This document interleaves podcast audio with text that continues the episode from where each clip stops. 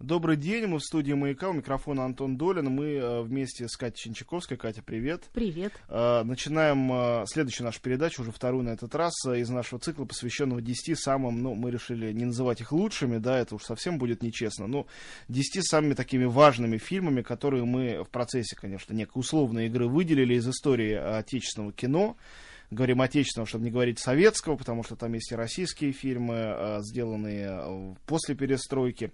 Но э, сегодня мы будем говорить о фильме, который, наверное, самый старый из тех фильмов, которые есть в нашей коллекции. Это «Броненосец Потемкин» Сергея Эйзенштейна.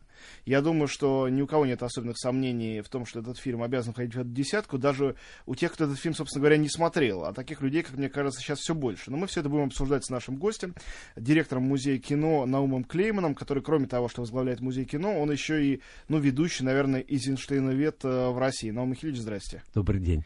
Ну, давайте вот начнем э, с, э, как бы, оправдания этой темы и выбора именно этого фильма. Понятно, что можно было, играя в эту игру, выбрать и другой фильм из Эйнштейна. Но, наверное, если спрашивать э, э, по миру у, у людей о российском кино, о старом российском советском кино и называть фамилию Эйзенштейн, все-таки словосочетание «Броненосец Потемкин» первое, которое придет на ум. Э, как вы думаете, почему?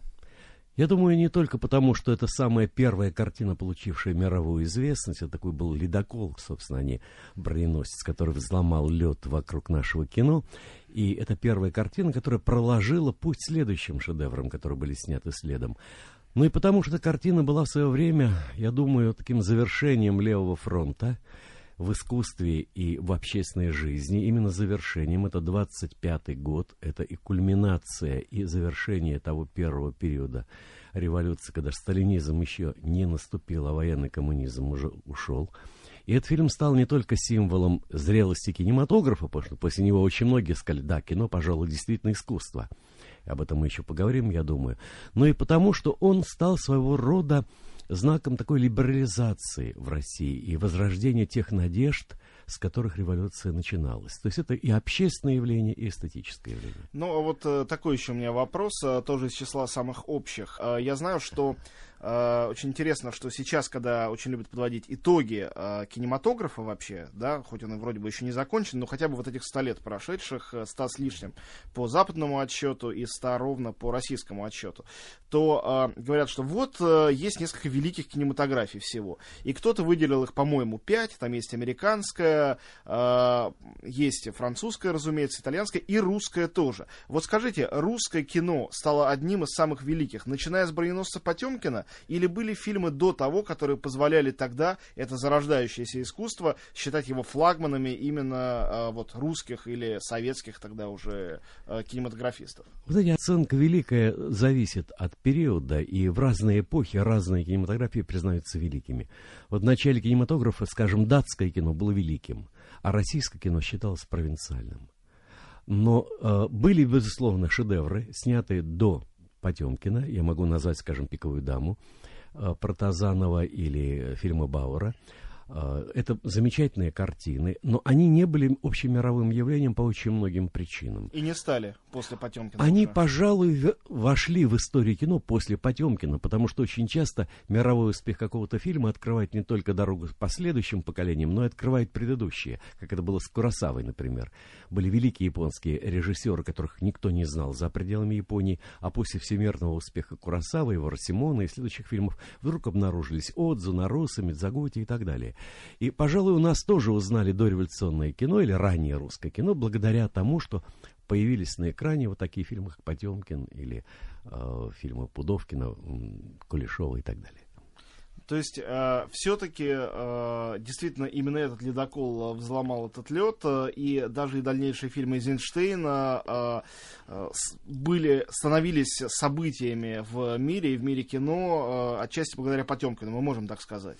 Можно сказать, потому что был самый знаменитый фильм Эйзенштейна, за, за ним уже как бы следили и киноманы, и зрители, но можно сказать так, что э, эта слава играла и против Эйзенштейна, потому что когда фильм был не похож на Потемкина, Эйзенштейн говорит, ну вот он упал вот не, та, не такой октябрь, не такая генеральная линия, как должна была бы быть, судя по Потемкину, а он не хотел себя повторять.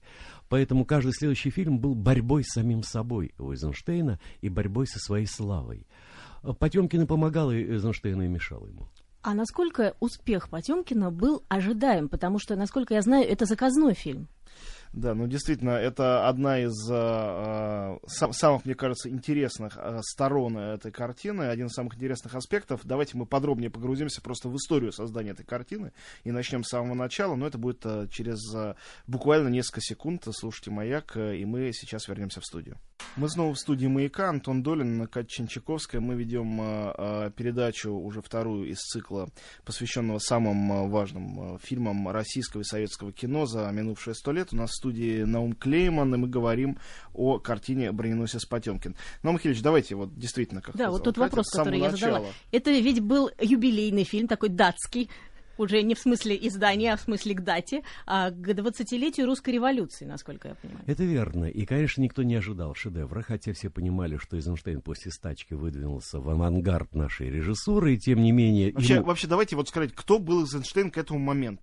Потому что сейчас мы на него смотрим как на великого создателя броненосца Потемкина, и далее, как на него смотрели до момента создания броненосца. Он был кто? Э, Молодой такой выдвиженец, э, или он был в чем-то диссидентом, или он был, наоборот, любимчиком? Кто вообще он был? Он вовсе не был ни диссидентом, ни любимчиком. Он был, наверное, одним из самых озорных режиссеров в нашем театре в 23-м году. Он поставил три спектакля в театре Пролеткульта, которые наделали очень много шуму, очень озорных, иногда даже, я бы сказал, опасно озорных, потому что там были аллюзии и в сторону нашей иммиграции, и в сторону, между прочим, советской власти. Там очень много было эксцентриады, цирка, опасных шуток. С другой стороны, это была картина, сделанная в содружестве с Лефом и Пролеткультом. То есть он был озорным таким Юрием Любимовым 23-го года, чтобы было понятно современной публике.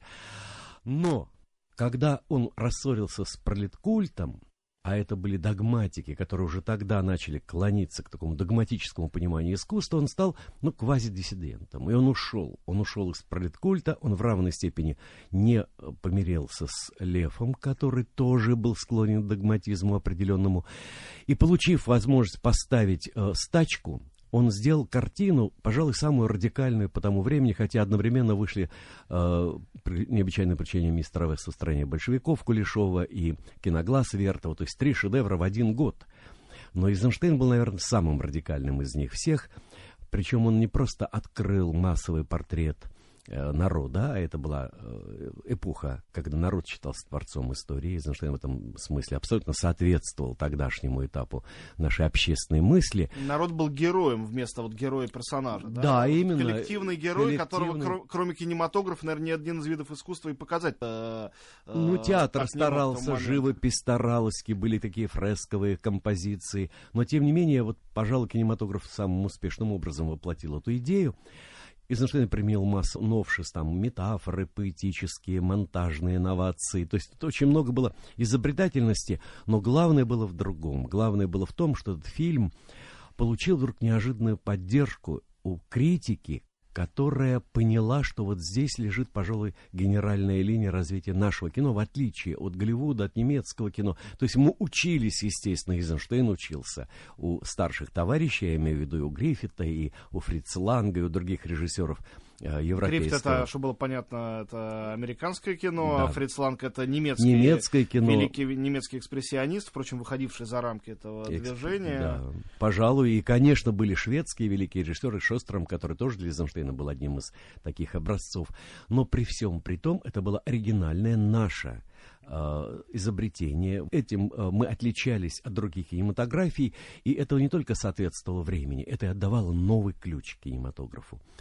Так что, когда поручали Эйзенштейну Потемкина, это было не столько заказ правительственный, он-то еще не был, пожалуй, в правительстве отмечен и замечен, но это был заказ юбилейной комиссии, в которой входили Мирхольд, учитель Эйзенштейна, Малевич, который был авангардом э, живописи. То есть можно сказать, что это была художественная интеллигенция, То есть не отметившая- наркомы входили. Наркомы не входили, они принимали э, результат, а сама юбилейная комиссия, там были, конечно, и ветераны революции, но главную роль играли левые художники того времени. И Эйзенштейн начал снимать съемки.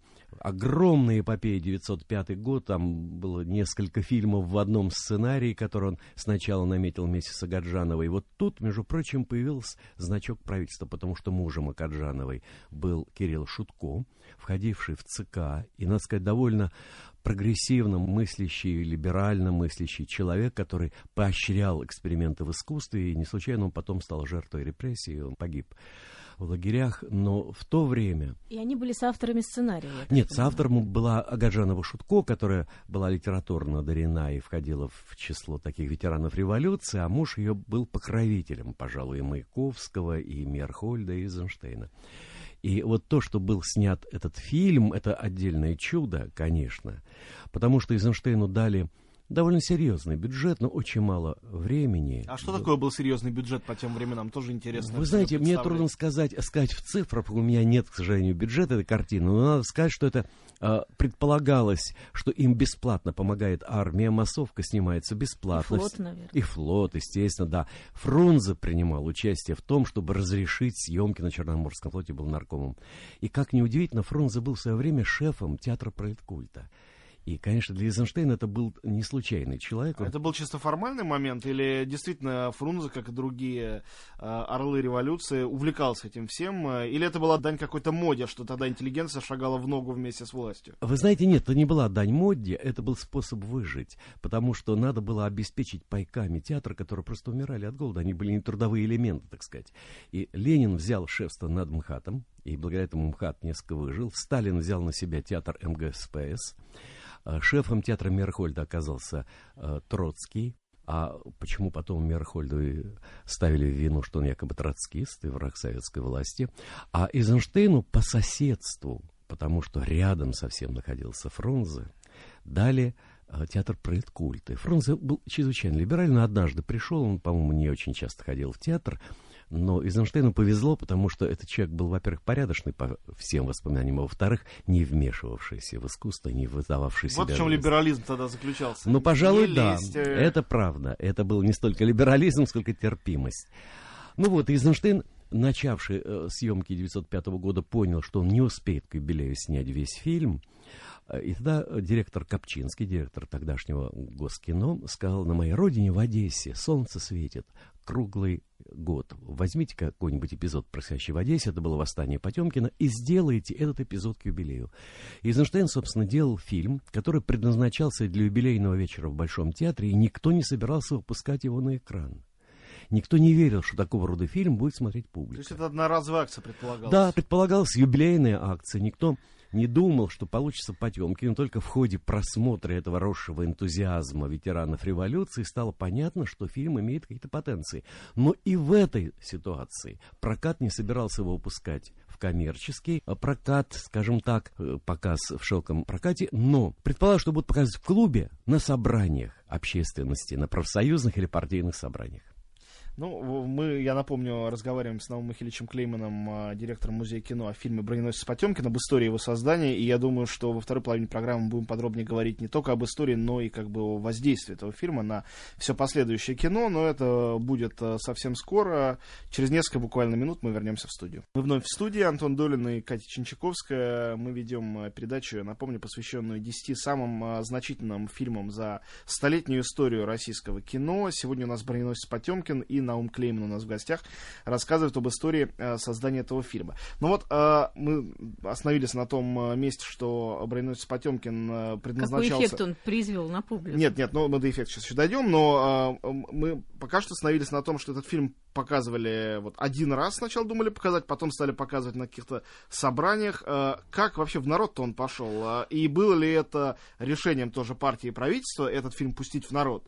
Или были какие-то другие механизмы? Нам же совершенно сейчас непонятно, как тогда прокат функционировал. Могло ли это быть коммерческим? Много ли было кинотеатров? Много ли было зрителей у этих кинотеатров? Как вообще случилось, что «Броненосец Потемкин» узнали все? Ну, тут э, случилось несколько чудес. Первое чудо, пока не подтвержденное документами, но легенда это бытует, о том, что Маяковский пришел со своей палкой к Шведчикову, возглавлявшему кинопроизводство да, в России, и, стуча палкой, кричал, выпускайте Потемкина на экран, его должен увидеть народ. Так ли это, мы не знаем, но так или иначе, Потемкин действительно был напечатан в определенном тираже, его выпустили одновременно в Москве и в Петербурге, в нескольких кинотеатрах. Но надо сказать, что тогдашние директора кинотеатров, которые оценили потенциал Потемкина, коммерческий потенциал, развернули необычайную рекламу И фасады кинотеатров, в частности, на Арбате, вот художественный кинотеатр был Да-да-да, декорирован. Я вот как раз перед программой нашла в старой книжке э, фотографии с премьеры. Там фасад э, украшен вот макетом этого корабля Потемкина, а весь персонал выстроился перед кинотеатром, одетый в морскую форму. Такой Совершенно верно. с ужасом понимаешь, что недавняя акция Первого канала, который э, фильм «Адмирал» э, с макетом гигантского корабля перед это Пушкинский. Ничто не безусловно. ново под луной. Да, конечно, надо сказать, и наши прокатчики научились у Голливуда, потому что Голливуд тоже устраивал такого рода декорации в кинотеатрах, но ведь и Метрополь был декорирован. И там были плакаты Родченко, надо сказать, что выпустили замечательные плакаты. Вся Москва была уклеена, и выяснилось, что публика хочет смотреть Потемкина. Там э, даже была статистика, как он борется с Робин Гудом. Сколько народу пошло на Робин Гуда с э, Фервенсом, любимцем публики, сколько на Потемкина. И это было вполне э, выдержанное сравнение. Э, даже иногда в То пользу есть тогда Потемкина. во вполне честной рыночной борьбе, получается, Да. русские фильмы побеждали. Вот не так, как сейчас, что у них реклама э, каким-то телеканалам дается, а вот идут э, рядом Потемкин и Робин Гуд, и все-таки у Потемкина есть шансы, несмотря на то, что это официозное, казалось бы, заказное, может быть, многие А вот знали она об не этом. была официозной, в том-то и дело. Ага. Вот я сейчас скажу немножко об этом. Это потом она превратилась, эта картина, в такую потемкинскую деревню нашего кино, к сожалению. И, э, собственно, содержание фильма было искажено. А то, что тогда уловила публика, она уловила призыв покончить с насилием. Собственно, об этом фильм и есть. Это фильм не о том, как делается революция, это фильм о том, как униженное человеческое достоинство, ведь с этого начался бунт на Потемкине. Их обманули, их сочли не людьми, и не Да, потому с что червивого мяса. червивым мясом, да, потому что там есть судовая лавка, и там показано, что люди могут пойти купить консервы. Но то, что их считают не людьми, и что японских пленных, э, простите, русских пленных в Японии кормят лучше, чем нас, говорит Вуклинчук. Вот это было первым ударом, вызвавшим бунт, и затем весь фильм развивается тема братья. И это братья, которые попираются то карающим режимом, то зверствами самих матросов, которые тоже, надо сказать, были показаны довольно подробно, приводит к тому, что в финале торжествует не насилие. Это, конечно, не толстовское непротивление злонасилием, но это призыв к братству, ради которого революция делалась. И все это почувствовали что после эпохи ожесточенной войны, борьбы, э, военного коммунизма вдруг стало возможным говорить, что все люди братья. Вот потрясающе, что этот фильм, э, который э, по каким-то хрестоматийным самым оттуда кадрам кажется очень агрессивным и очень э, э, таким напористым произведением, на самом деле э, нес себе, видимо, в ту жуткую эпоху практически пацифистские, практически пацифистские идеи. И сейчас в это трудно поверить и трудно себе это даже представить. И тем не менее, сейчас, когда смотришь непредубежденно, совершенно понятно, о чем картина, причем все следующие эпохи. Потемкин актуализировался, когда возникали, с одной стороны,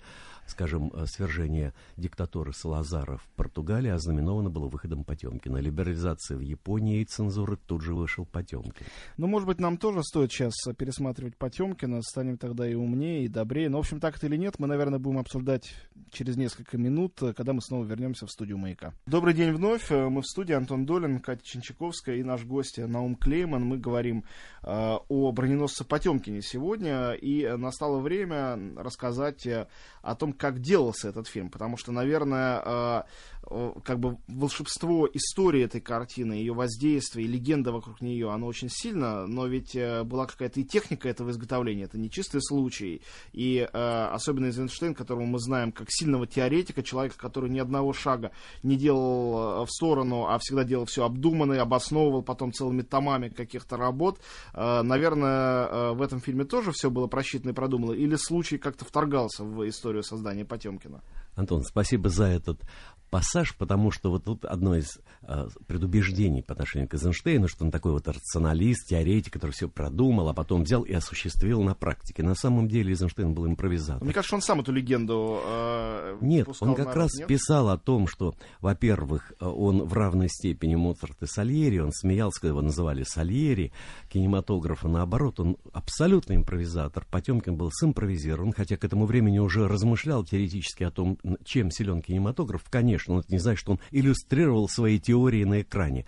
Наоборот, он приехал в Одессу, он увидел лестницу, Он увидел также рисунок, как на склонах к порту стоят люди, и он со- соединил эту потрясающую мизансцену на лестнице придумал ее фактически. В жизни было немножко не так эффектно, как Эйзенштейн это сделал. Между прочим, одна из тех вещей, в которых обвиняют Эйзенштейна и его противники, что все вранье, все неправда, э, лестницы не было, коляски не катились, но мне-то кажется, что э, эти обвинения это косвенное подтверждение гениальности Эйзенштейна и этого фильма, потому что это все-таки художественный фильм, э, и э, э, то, что его принимают за документальную реальность, а потом в этом качестве разоблачают, это некоторый анекдот. Но я могу привести в пример Ричарда Третьего, который, кажется, был не таким злодеем, или, г- говорят, Годунов не отравлял э, и не убивал Дмитрия и так далее. А уж Сальери и точно- Сальери точно не отравлял Моцарта. Моцарта, да, понимаете, это э, та великая э, истина, что правда искусства не совпадает с истинной, как бы, или, вернее, истинное искусство не совпадает с правдой повседневной жизни. Э, Потемкин стал образом, образом государственного насилия над человеком, и это было придумано в самом начале, и вокруг этого сразу выстроились эпизоды. Из нескольких кадров, написанных в сценарии, родился целый фильм. Чем Эйзенштейн разработал каждую ситуацию очень точно.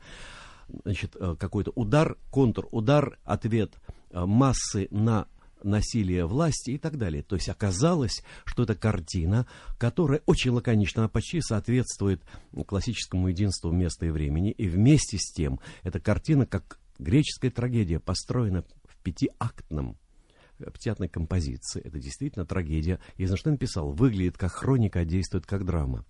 Эйзенштейн при, э, очень много э, продумал в смысле того, как он представляет людей, потому что образ массы до этого был такой, как он говорил, икрой из голов, снятый сверху, так множество голов.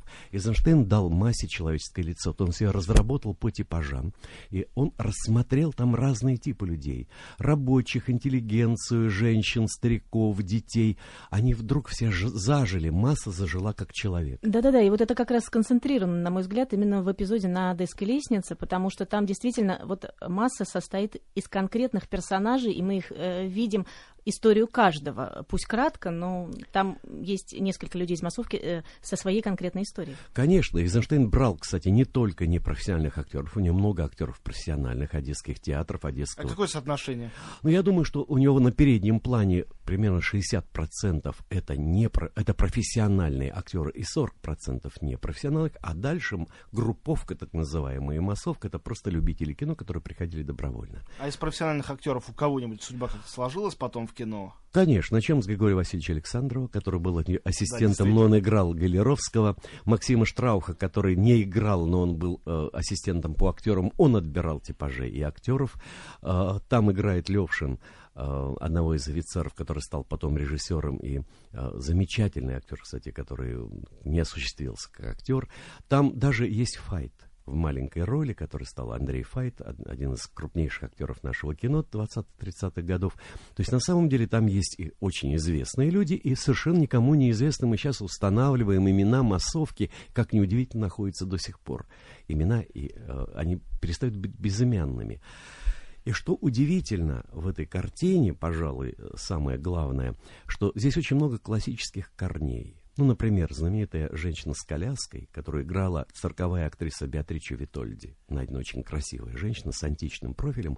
Эйзенштейн дает те моменты ее реакции, которые напоминают античную маску. Посмотрите, она вот безмолвный крик ее, разодранное лицо страданием, оно абсолютно спокойно, как по- положено по античной трагедии, не искаженная красота, хотя страдание изображается, крик безмолвный, также и у учительницы Спенсне, которую бьет по глазу казак, э, вот то, что повлияло как раз Да-да-да, мы говорили об этом за кадром. А, Мне довелось, тут посчастливилось быть в Лондоне на огромной выставке Фрэнсиса Бейкона, выдающегося английского художника, который не очень хорошо знаком в России, хотя здесь уже знают, что он один из самых дорогих художников 20 века э, сейчас. И э, там было рассказано, что вот этот образ открытого, кричащего, разумеется, тоже кричащего, молчаливого рта, поскольку это живопись, э, э, который э, есть, ну, гла- главный как бы символ и главный образ вообще творчества Бейкона, э, это все впечатление увиденного им в детстве броненосца Потемкина.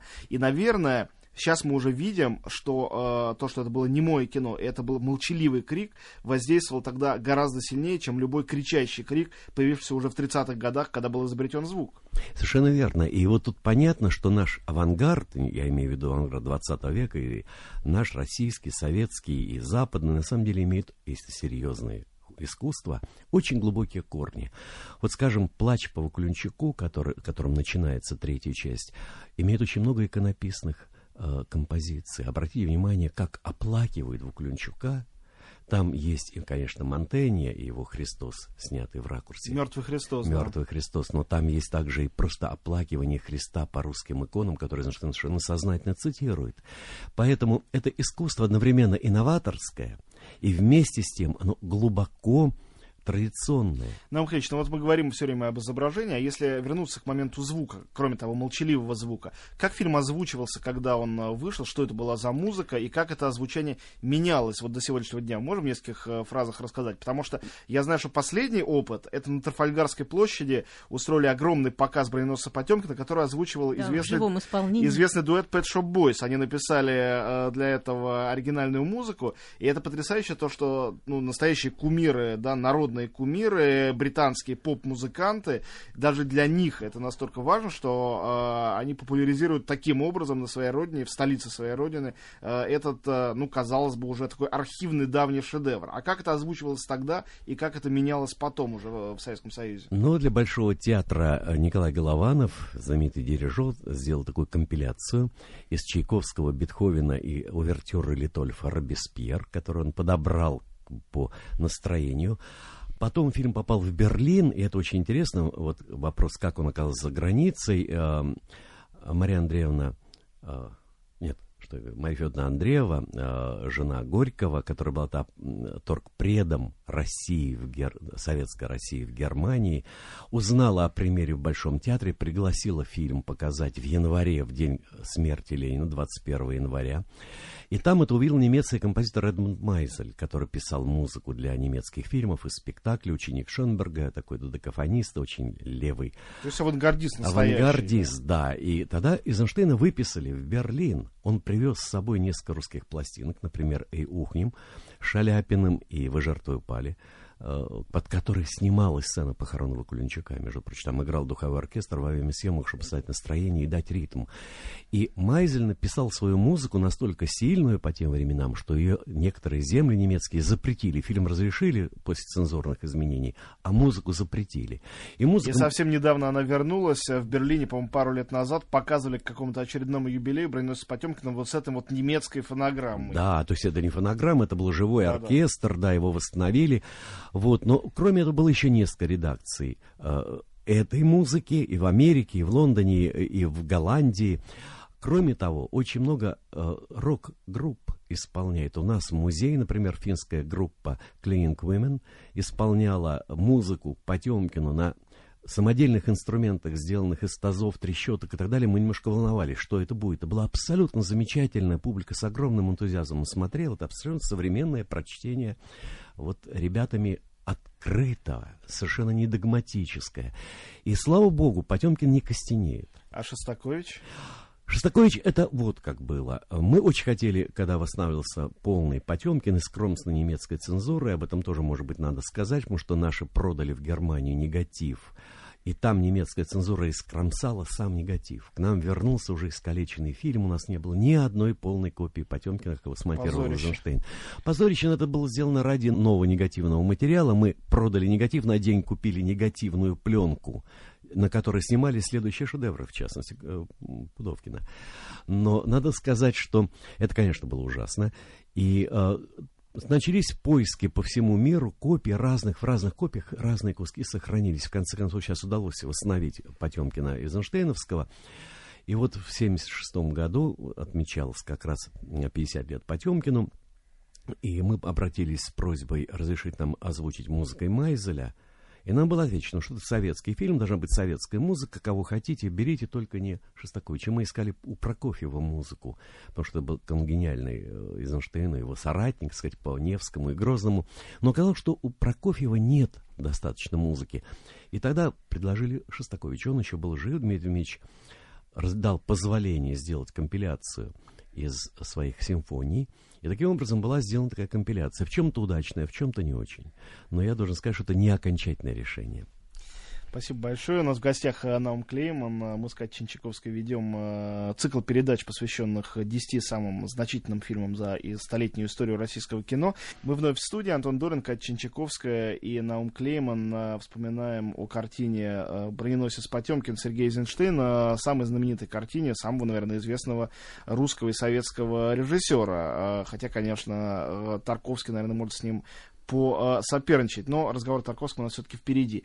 Э, давайте вспомним не, не только Эйзенштейна, но кого-то еще из э, тех людей, которые делали броненосца Потемкина. Да, вот э, мне кажется, что оператора картины Эдуарда Тисе можно считать соавтором в полной мере. Безусловно, безусловно. Эйзенштейн сам говорил, э, Эдуард, мои глаза, и он абсолютно ему доверял, хотя композицию кадра, как правило, ставил он, а потом Эдуард доделывал несколько миллиметров магических, которые чуть-чуть корректировали Эйзенштейновскую композицию. Можно сказать, что Тисе дышал в унисон с Эйзенштейном. Они абсолютно точно воспринимали, одинаково воспринимали задачу, которая перед ними стояла. Эйзенштейн абсолютно доверял Тисе. И кроме того, Тисе был виртуозом съемок на натуре. Они все да, были под влиянием конструктивизма, их кадры очищены от быта, они как светятся, они кристаллизованы, и в то же время Тесса обладал замечательным чувством соотношения белого, серого и черного, поэтому Потемкин это еще такая живопись, фото-живопись, если можно сказать, в котором необычайно тонко разработана эта гамма. Это больше, чем цветной фильм, это фильм цветовой, как говорил Эйзенштейн.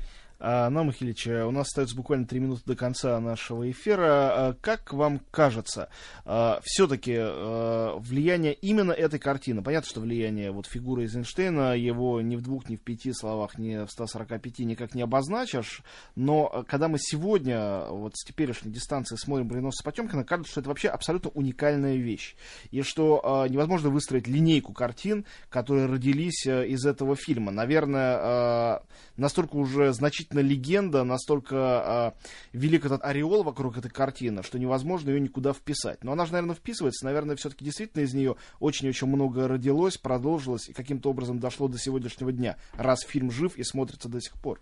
Ну, как у всякого произведения искусства, есть следствие, есть его истоки. Можно сказать, что Потемкин, как всякий великий фильм, имеет э, даже пародии, не только продолжение. И это же знак значимости картины, когда его пародируют. Вот, есть, скажем, сцена на лестнице с коляской катящейся имеет... Бесконечно пародировали. Очень много пародий, но это знак признания. Так же, как пародирует, например, Мону Лизу э, Леонардо, это знак тоже проявления любви, хотя и иронии. Но у Потемкина есть законные и незаконные дети, если можно так сказать. Отчасти это люди, прямо продолжавшие его поэтику монтажного кино. Время от времени это возвращается. Есть периоды антимонтажные, есть монтажные. Есть люди, когда э, говорят о том, что герой есть центр фильма, и повествование должно быть линейным. Это э, люди, которые не очень разделяют поэтику Потемкина, но когда полифонический кинематограф приходит, и э, такие периоды приходят время от времени, особенно в оживлении общественной ситуации в странах, то вдруг оказывается, что Потемкин очень актуален в своей поэтике. Есть также и незаконные дети. Что такое незаконные дети? Это, скажем, Жан-Люк Гадар, который спорит с Эйзенштейном, но он является, наверное, самым талантливым учеником Эйзенштейна, потому что он развивает язык кино, отталкиваясь от Эйзенштейна. Если вспомнить некоторые его фильмы, мы начинаем понимать, что он все время находится в диалоге с Эйзенштейном, предлагая иные решения, и монтажные, и композиционные, и даже, можно сказать, этические. Поэтому для меня вот эти незаконные дети Эйзенштейна гораздо более продуктивны, чем эпигоны, которых тоже достаточно. Uh, дайте последний краткий вопрос. Uh, uh, я помню в моем, самом случае, детстве, да, Катином и, конечно же, в вашем, показывали Потемкина очень-очень регулярно. В моем детстве это было по телевидению, были какие-то даты революционные, и сразу Потемкин. Поэтому я с детства знаю его наизусть. Сейчас, разумеется, этого не происходит. Как вам кажется, а правильно ли, продуктивно ли было бы вернуть эту традицию, и э, была ли бы она правильно понята, и могла ли бы она повлиять на теперешних молодых зрителей, которые абсолютно этой картины, в общем, не знают? Я думаю, что это необходимо, потому что есть каналы, которые не зависят от рынка, ну, скажем, культура, да, или э, арте, э, западный канал, который, кстати, показывает Потемкина. Не так часто, может, как Ивана Грозного или Александра Невского, но беда в том, что, как правило, показывают такие фильмы поздно ночью. Почему-то рассчитывают только на киноманов, которые готовы не спать, в то время, когда нужна людям нормальным и людям, особенно молодым. Надо это возобновить не только по отношению к Потемкину, и вообще к классике кино. Ну и э, скажем спасибо еще раз Pet Boys за то, что они это показали на Трафальгарской площади. Может быть, у нас когда-нибудь на какой-нибудь нашей Трафальгарской э, это тоже случится. Большое спасибо. Я Антон Долин, э, Катя Чинчаковская и наш гость Наум Клемин. Мы с вами прощаемся. Через неделю вернемся со следующим фильмом.